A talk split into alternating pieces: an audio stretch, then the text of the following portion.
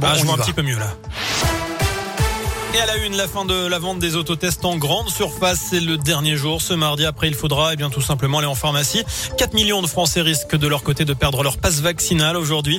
Le délai entre le schéma initial et la dose de rappel est réduit de 7 à 4 mois seulement, sauf si vous avez eu le Covid depuis. Notez qu'ils ne risquent plus rien. Les près de 200 000 détenteurs de faux passes sanitaires souhaitant se faire vacciner, eh bien, peuvent désormais se rendre en centre de vaccination sans risque de poursuite. Alors, est-ce que c'est une bonne mesure? C'est la question du jour sur radioscoop.com.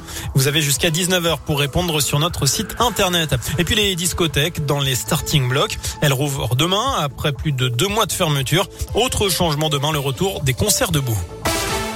Dans le reste de l'actu, un Polonais de 51 ans, condamné à deux ans de prison ferme hier par le tribunal correctionnel de Clermont. Après la montagne, les douanes avaient retrouvé 12 kilos de résine et d'herbe de cannabis dans son fourgon le 3 décembre dernier sur l'A75 à Hautza.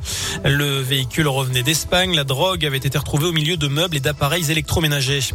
La suite du procès de Nordal Lelandais aux assises de l'Isère. Le verdict est attendu d'ici à vendredi. Il encourt la réclusion criminelle à perpétuité. Il est encore question ce mardi de son profil psychologique. Ce matin, un psychiatre a pointé du doigt le risque de récidive. Une huitième personne retrouvée morte après l'explosion depuis l'incendie survenu dans la nuit de dimanche à lundi à Saint-Laurent de la Salanque dans les Pyrénées-Orientales. Plusieurs commerces et appartements de la commune ont, je vous le rappelle, été endommagés, notamment par les flammes. Parmi les victimes, un bébé de quelques mois et un enfant de deux ans. Une trentaine de personnes ont par ailleurs été blessées ou intoxiquées par les fumées.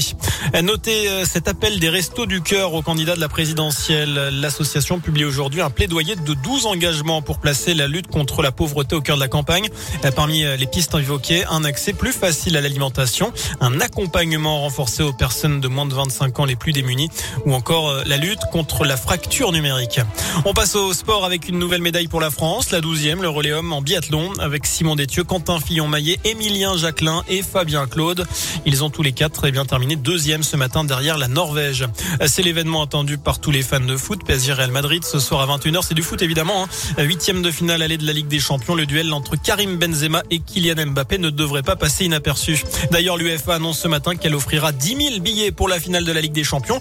C'est pour remercier les supporters de leur soutien pendant la crise sanitaire. 20 000 autres billets seront aussi offerts pour les finales des autres compétitions européennes.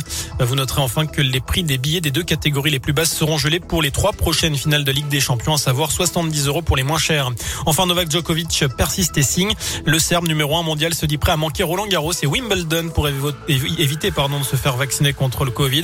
C'est le prix que je suis prêt à payer. Voilà ce qu'il a dit tout à l'heure à la BBC après l'incroyable imbroglio de Melbourne où il avait été expulsé et interdit de participer à l'Open d'Australie. Voilà pour l'essentiel de l'actu. Passez une excellente fin de journée. Merci beaucoup.